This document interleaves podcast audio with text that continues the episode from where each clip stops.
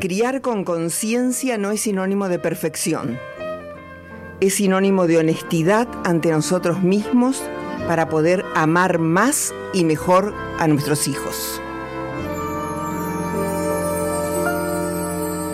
Piénsame cada vez que te pongas la ropa al revés. Piénsame cada vez que te pida guerra el corazón. Llámame cada vez que en el cine de luna de amor. Llámame si al volar un avión hace centro en el sol.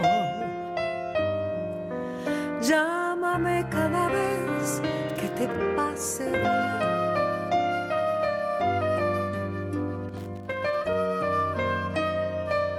¿qué tal? Muy buenas tardes. Aquí estamos nuevamente, como todos los martes, a las 18 horas por Radio Megafon. Este martes con el capítulo número 27.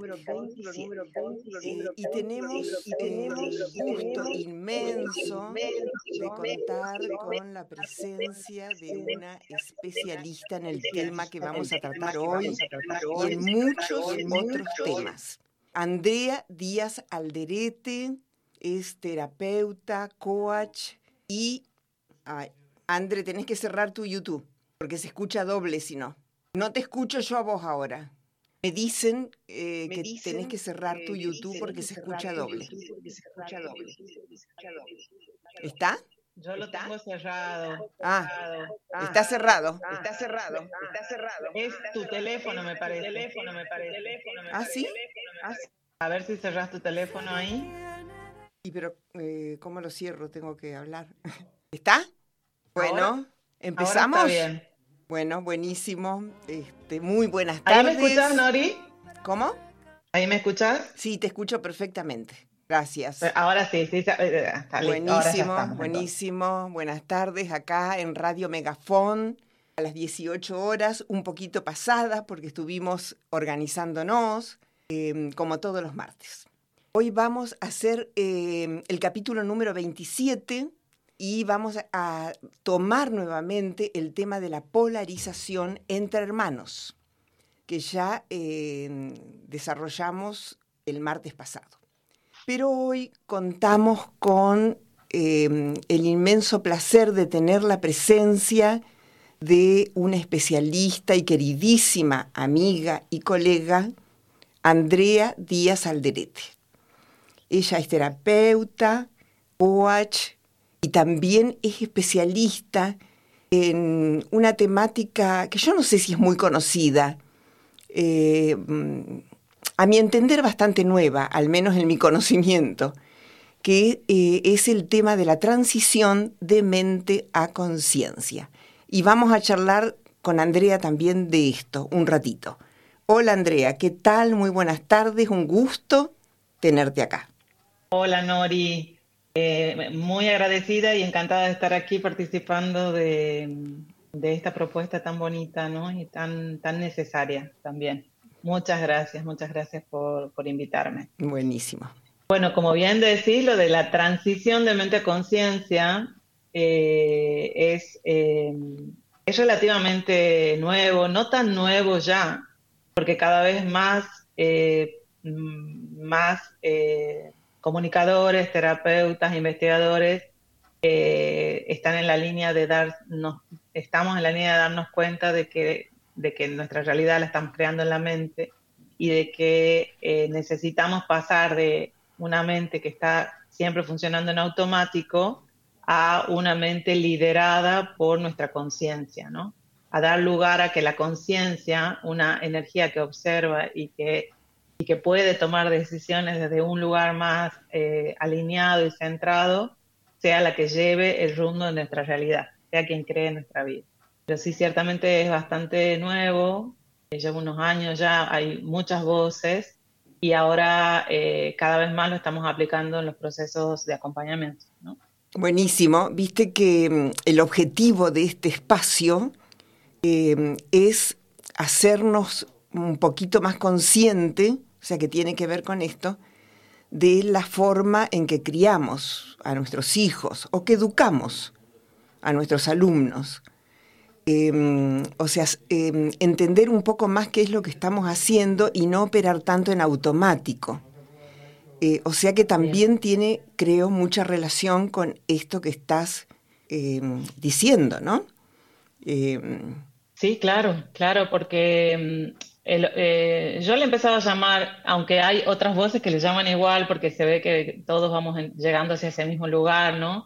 a este proceso de transición, le llamo, transición de mente a conciencia, porque es justamente eh, ese darnos cuenta de que casi todo nuestro funcionamiento diario, incluidas nuestras reactividades y sobre todas nuestras reactividades, están eh, gobernando nuestra vida y sin nuestra mirada consciente, ¿no? Y está, eh, y hoy vamos a conversarlo en el ámbito de, de este tema que vos has comenzado la semana anterior, este lugar que es eh, el de la polarización de los, de los hermanos, ¿no? Lo podemos mirar desde ahí, si querés, ¿no? Me encantaría que, me encantaría eh, ofrecer, que conversemos hoy eh, sobre cómo, cómo esta polarización de la que vos has conversado ya, de la que ha dado estas pautas en la sesión anterior, va creando, va creando, va constituyendo eh, y formando etiquetas que se quedan improntadas como creencias en la, en, la persona, ¿no? en, el adulto ya. Eh, yo acompaño mucho a adultos a observarse en, en, justamente esa visión, en ese lugar a donde ha quedado ya guardado una información que viene desde la infancia y que hace falta abrir, eh, ampliar, y comprender desde una mirada diferente a la mirada que ha, eh, que ha creado esa realidad. ¿no? Exactamente. Cuando eh, pensamos... Sí. no, no, eh, hablando de la polarización, ¿no? Sí. Algo comenté el martes pasado. Yo, por ejemplo, crecí convencida, seguramente es una creencia, convencida de que no tengo habilidades sociales. Eh, o sea que eso, eso mm, no me fue dado, algo así. O sea que mm, eh, crecí con esta idea, ¿no? De ser una persona muy retraída, muy introvertida, muy tímida, poco sociable, poco simpática, poco agradable para estar. bueno, cosas así. Pero seguramente tiene que ver con esto de la polarización que estamos trayendo, ¿no?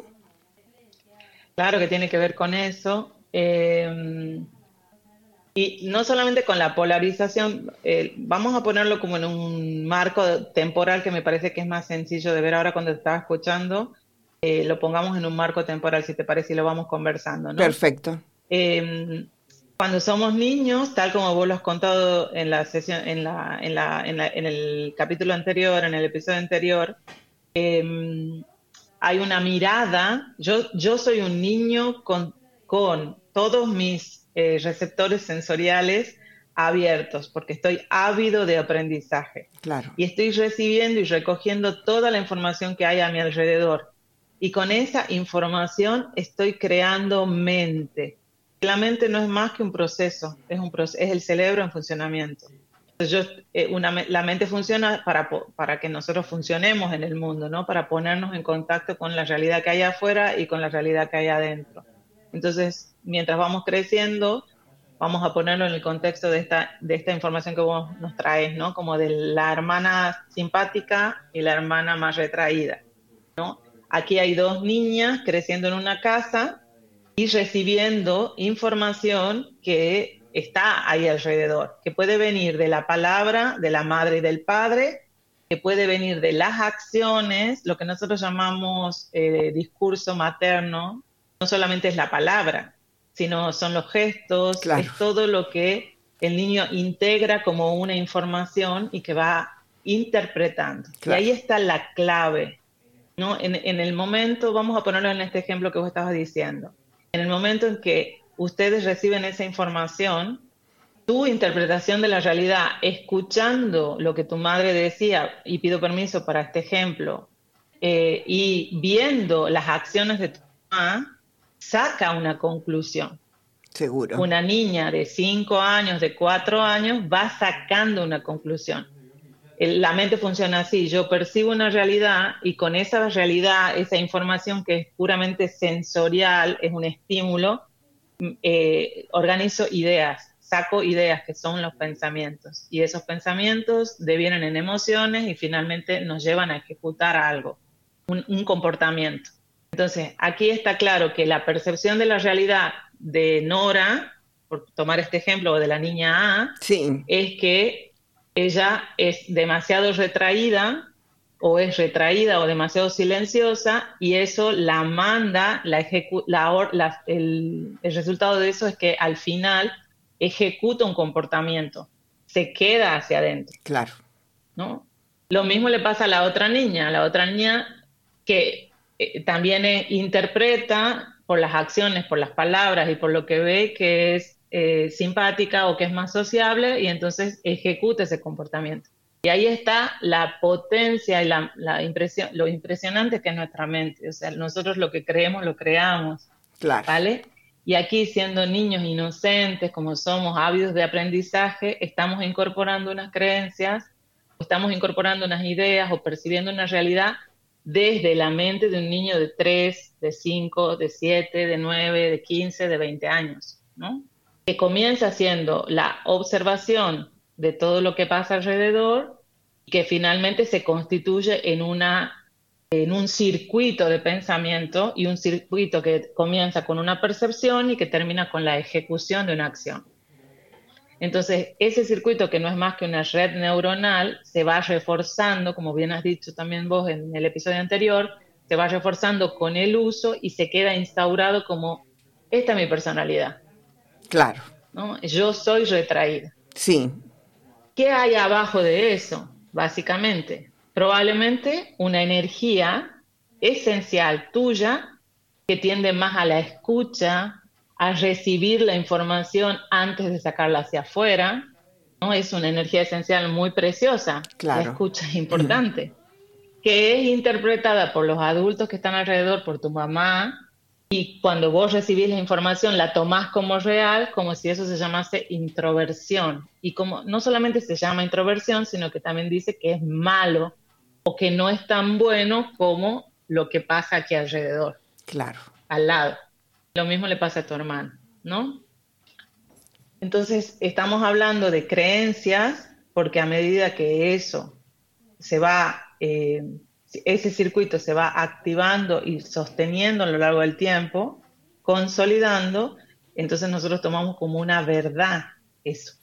Claro. Em, a mí me, parece acá, eh, quiero decir dos cositas antes de que se me olviden. Claro, claro. Una es eh, cómo em, el conocimiento de un niño por parte de su madre o de sus padres se reduce tanto cuando lo ponemos en un lugar determinado y rígido, ¿no? Bueno, él o ella son esto. Entonces, cómo eh, toda esa riqueza y esa complejidad que este ser humano trae al mundo queda tal vez reducido a eso que, a esa etiqueta que le hemos puesto, ¿no? Em, eso, eso es una cosa. Y después, otra cosa que quiero señalar y que quiero que hables un poquito de eso, me parece interesante, por lo menos para mí fue una novedad cuando me enteré, este tema de que es el pensamiento el que desata la emoción. Son dos cosas distintas, ¿no? Pero están relacionadas con el tema.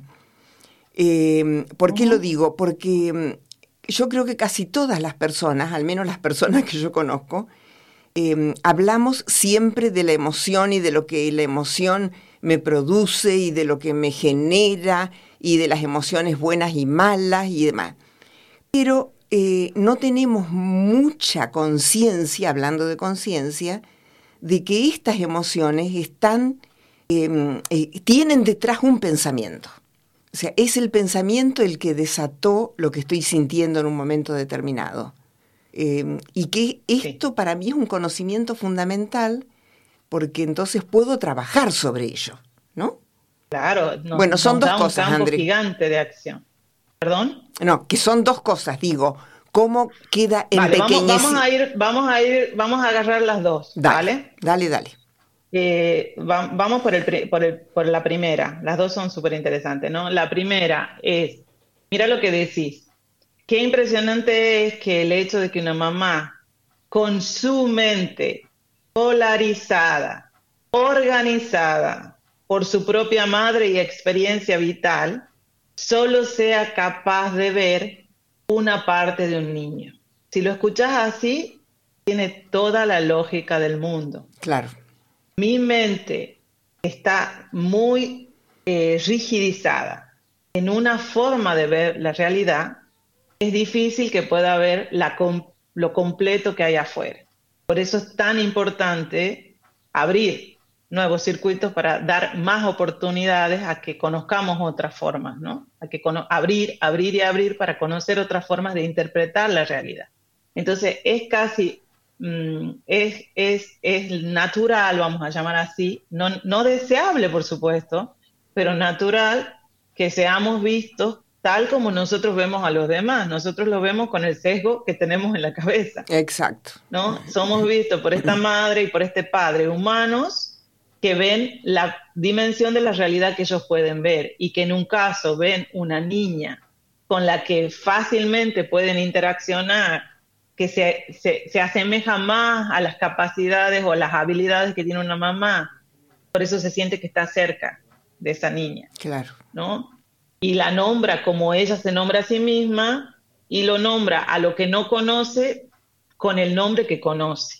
Claro. ¿Vale? es como, aquí hay que, a mí me gusta mucho mostrarle, mostrarles a las personas que vienen a la consulta eh, que nosotros cuando estamos revisando la visión de nuestra madre, estamos revisando, en mi caso, la visión de una mujer que ha construido su mente hace 75 años y que hoy yo tengo esta posibilidad probablemente porque me he tenido la oportunidad de abrir nuevos espacios. Y eso es lo que vos estás haciendo aquí y lo que yo hago todos los días y lo que muchísimos eh, terapeutas y acompañantes estamos haciendo. Estamos ofreciendo nuevas visiones para que una, un único entendimiento de cómo funciona la vida te haga como muchas posibilidades de funcionamiento. Bien. ¿no? Entonces, a mí, quizás ahí, ¿no? Ahora, después, ah, eso es lo que yo creo que sucede en la mayoría de los casos, ¿no? O sea, una, una mente que tiene una forma de ver la realidad, nombra a los hijos como lo ve. Así. Y después está esa otra mente o esa otra mamá o ese otro papá que tiene cierta inquietud ¿no? Y sobre todo en este momento que hay tantísima información, ya la crianza consciente, ya ni siquiera es respetuosa, consciente, lleva por lo menos 20 años, ya casi 20 años, ¿no? De instauración, mucha gente trabajando ya en esto, mucha gente hablando de esto, entonces de pronto un papá dice, o una mamá, porque a mí me gusta hablar de padres y madres también, como, ah, mi hijo, ¿qué más es mi hijo? ¿No? ¿Qué más es? Seguro. ¿Es solo esto? ¿No? O sea, no puede ser un niño solo simpático o solo introvertido. Claro. ¿no? Si, si somos una cosa, también somos la otra. Eh, somos polares. Puede ser que para una cosa seamos mucho más eficientes porque nuestra energía funciona muy bien y para otras menos, pero seguro que tenemos la polaridad, porque así funciona la mente humana, somos polares, ¿no? Entonces, en ese lugar ahí aparece la riqueza. Cuando un papá o una mamá se sientan y se detienen con esa energía tan preciosa que en tu caso se ha nombrado como introversión, que es la de me quedo quieto y escucho, observo y recibo la información y me doy cuenta qué es mi hijo o qué más es mi hijo o mi hija, además de lo que yo he nombrado. Ahí aparece como esa riqueza. Pero esa riqueza viene también, bueno, de la formación, de la información, de la inquietud. Y ahora en este momento yo tengo ya mi hija tiene 12 años, eh, pero yo acompaño a muchas mamás que tienen niños bebés y yo veo en una un, un, grupo nuevo de mamás que vienen con un montón de información que nosotros no teníamos. Por supuesto. ¿no? Entonces, que vienen con que vienen ya moviéndose hacia otro lugar. Hay de todo, en todos los momentos de la historia, evolutivos de la historia, siempre ha habido de todo, todos los niveles de conciencia, que es deseable además que sea así, eh, pero está pasando. Eso, para responder la primera pregunta, ¿qué te, ¿qué te parece a vos? ¿Cómo lo sentís a eso? Y sí, me parece, pienso por ese lado también.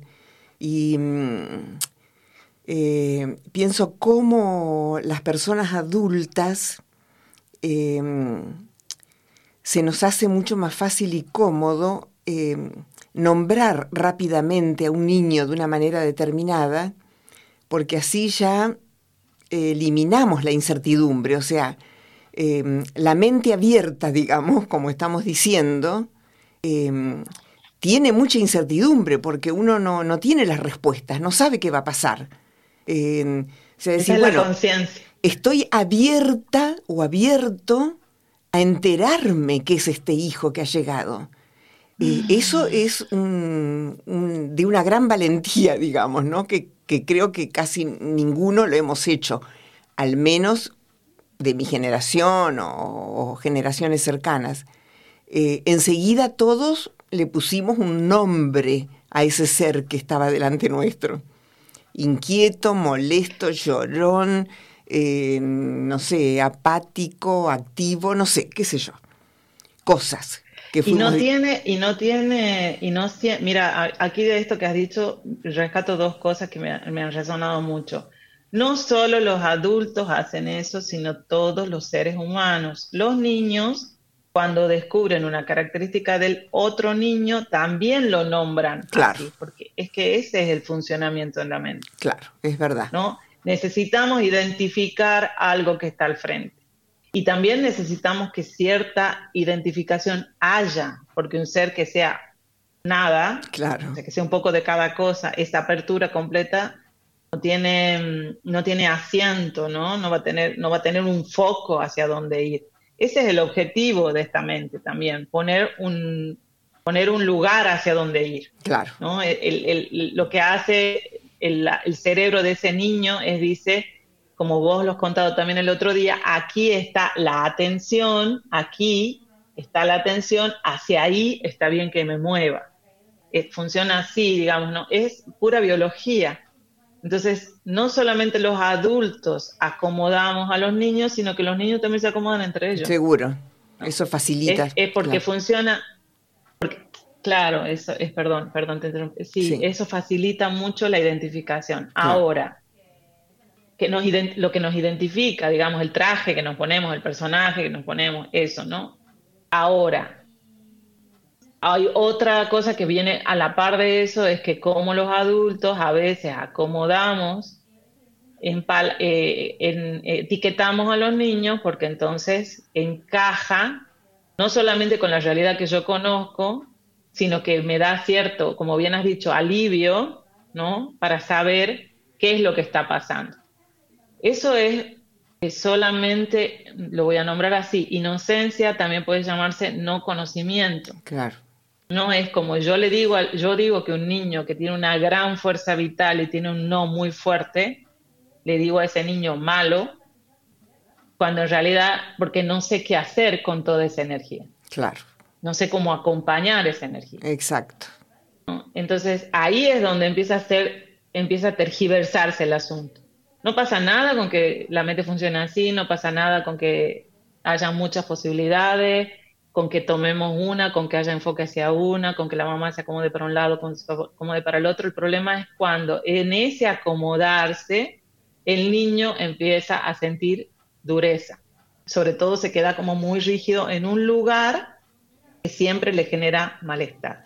Otra cosa que pasa, André, es muchas veces los niños se sienten extraños frente a sus padres o en su casa, como esa sensación de no me conocen, o sea, me lo han dicho, alguno me lo ha dicho, este, mi mamá, mi papá no me conoce, o sea, por eso no hablo con ellos. Eh, eh, o sea, me parece que es una consecuencia de esto también, ¿no? De no ser vistos como realmente son. Sí, a mí hace, bueno, a mí me gusta mucho eh, graficar esto como lo de ser visto por la mamá o por el papá, como un eh, semicírculo que se despliega delante de la, de, la, de la visión de la mamá, ¿no? Yo tengo un marco de visión si soy la mamá o el papá desde aquí hasta aquí. Claro. ¿No?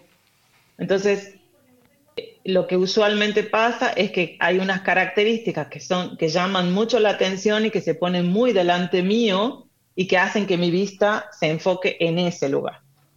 ¿No? Es como y que y cuando eso pasa muchas veces por solamente por cómo funciona el sistema nervioso, yo enfoco en ese lugar. Claro. Y mi visión, si yo no cuido, se queda aquí, ¿no? Entonces, todo lo otro toda la otra grandeza que hay en un niño, yo muchas veces como mamá dejo de verla, no, la, no, no lo veo.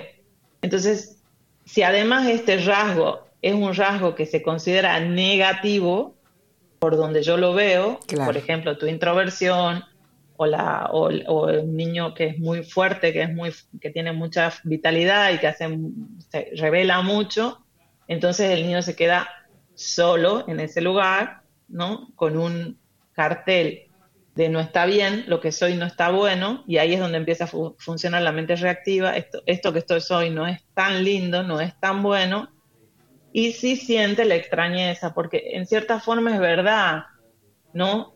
Como nuestra mente se ha enfocado tanto en unas, en unas posibilidades de este niño, se ha quedado afuera un montón de otras y no lo hemos aprendido a conocer, por ejemplo, en tu caso, ¿no?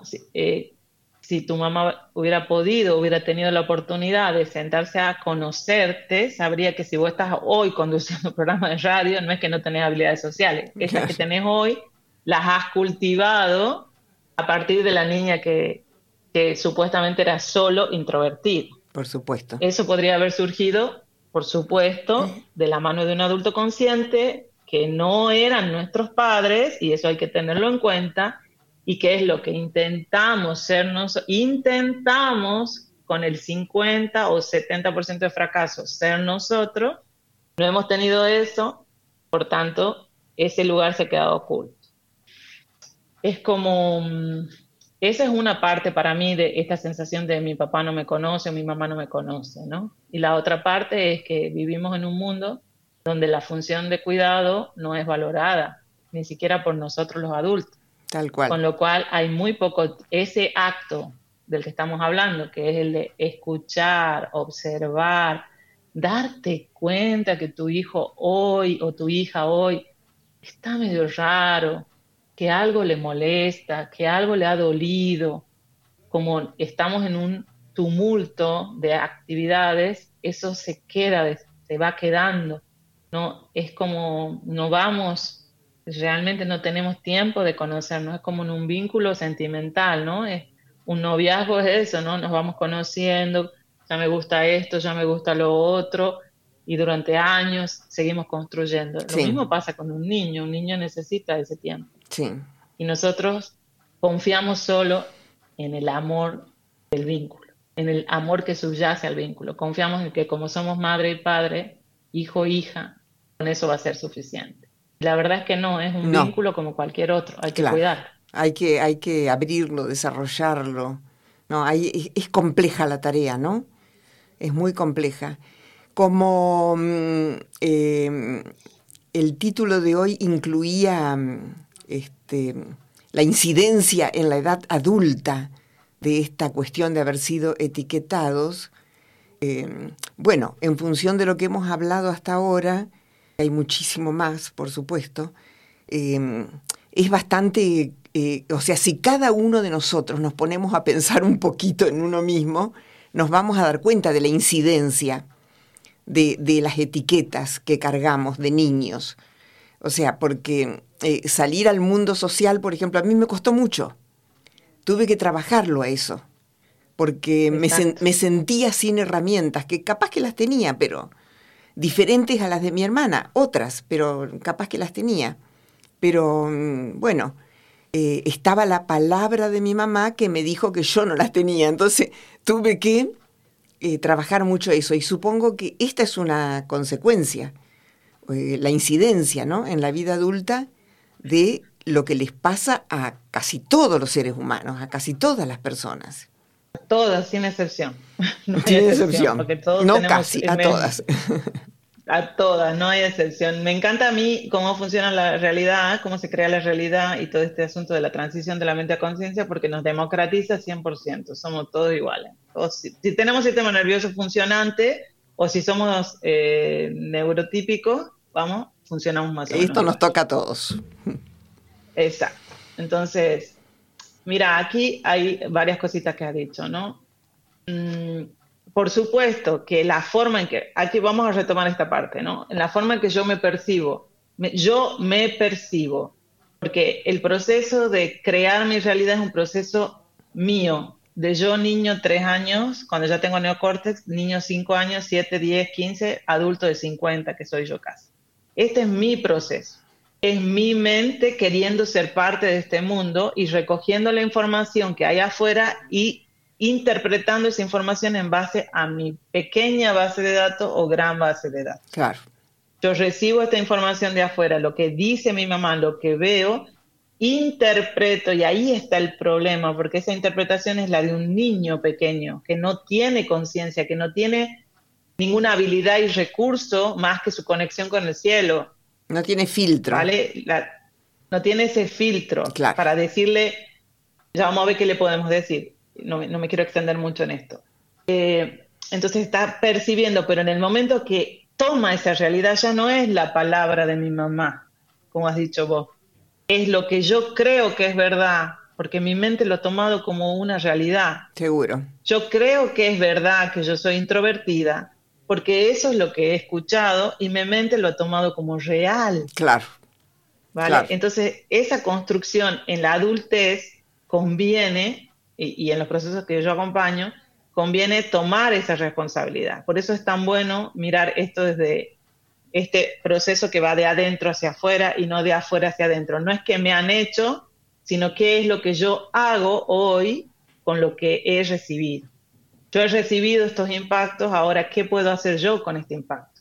Porque yo, con este impacto que he recibido, he creído que esto era verdad y lo he, lo he vivido así. Tal cual. ¿No? Ahora yo con esto, ¿qué puedo hacer? Como bien has contado vos, yo lo pongo con otra palabra, porque yo es como que quito a la madre en el sentido de, ya soy adulta, ¿no? Es como yo, es verdad que la voz de mi mamá se ha transformado en mi voz interna. Claro. ¿no? O la de mi padre se ha transformado en mi voz interna, pero sigue siendo yo, sigo siendo dueño de ese lugar. Entonces yo puedo entonces hacer una transición de esta mente que dice que soy introvertida a una conciencia más grande que dice, ¿será que tengo algún recurso yo para vincularme hacia afuera? A ver qué hay aquí, quién me puede ayudar, yo quiero esto. Entonces, ese, esa es justo, la, ese ejemplo que acabas de dar, generosamente nos contabas, es justo una transición de mente a conciencia. Es yo creo, hasta ahora he creído que soy introvertida, pero ese rasgo yo lo quiero cambiar y lo, y lo cambio con conciencia. Transformo esta mente que tiene una única opción de verme y activo una mente nueva, un nuevo proceso mental, donde yo me preparo, respiro y me voy al mundo. Y tengo esa experiencia y mi mente recoge esa experiencia, dice, aprendo aprendo como he aprendido los cinco. Claro. Aprendo a hacer, a mostrarme como algo diferente. Mm, más o menos así, ¿no? Funciona. Eh, bueno, lo bueno, lo esperanzador es que las posibilidades siempre existen, ¿no? Em, y podemos ser más este, dueños de nosotros mismos y, y decidir cómo pensar y cómo cómo vivir, ¿no? ¿Qué realidad quiero vivir? Eso es, este, me parece sumamente interesante, André. Como se nos está acabando el tiempo, te cuento. Sí, ¿cuánto nos queda? Tenemos poquito tiempo, ¿verdad? Mm, me parece que ya estamos. Empezamos un poquito más tarde. ¿Cuánto? ¿Ya está? Sí, ya está. Ya me, me avisan ahí que ya está. Así que, bueno. André. Aquí yo tengo 23 minutos en, esta, en este. ¿Ah, sí? en esta, sí. Aquí tengo 23 minutos. Bueno, no sé. Em, pero bueno, eh, vamos a dejar como si querés un mensaje final y, nos encontramos si querés y hablamos de esto de pensamiento, emoción y lo aplicamos en los niños en otra oportunidad. Sí. ¿no?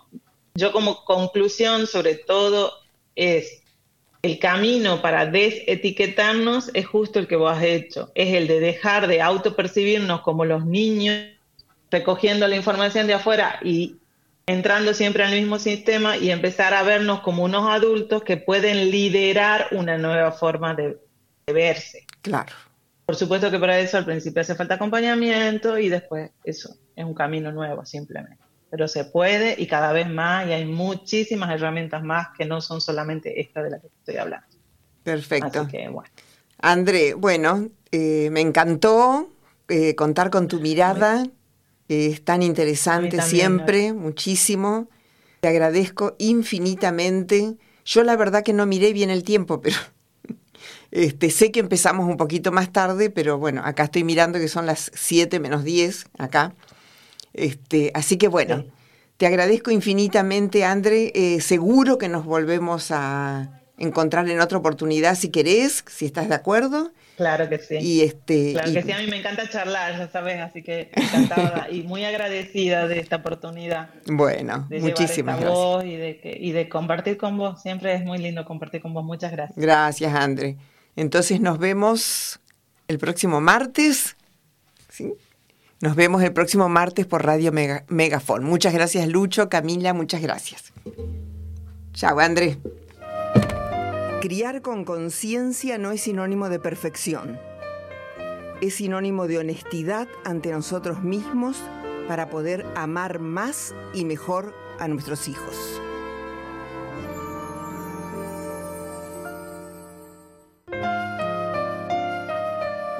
Criar con conciencia.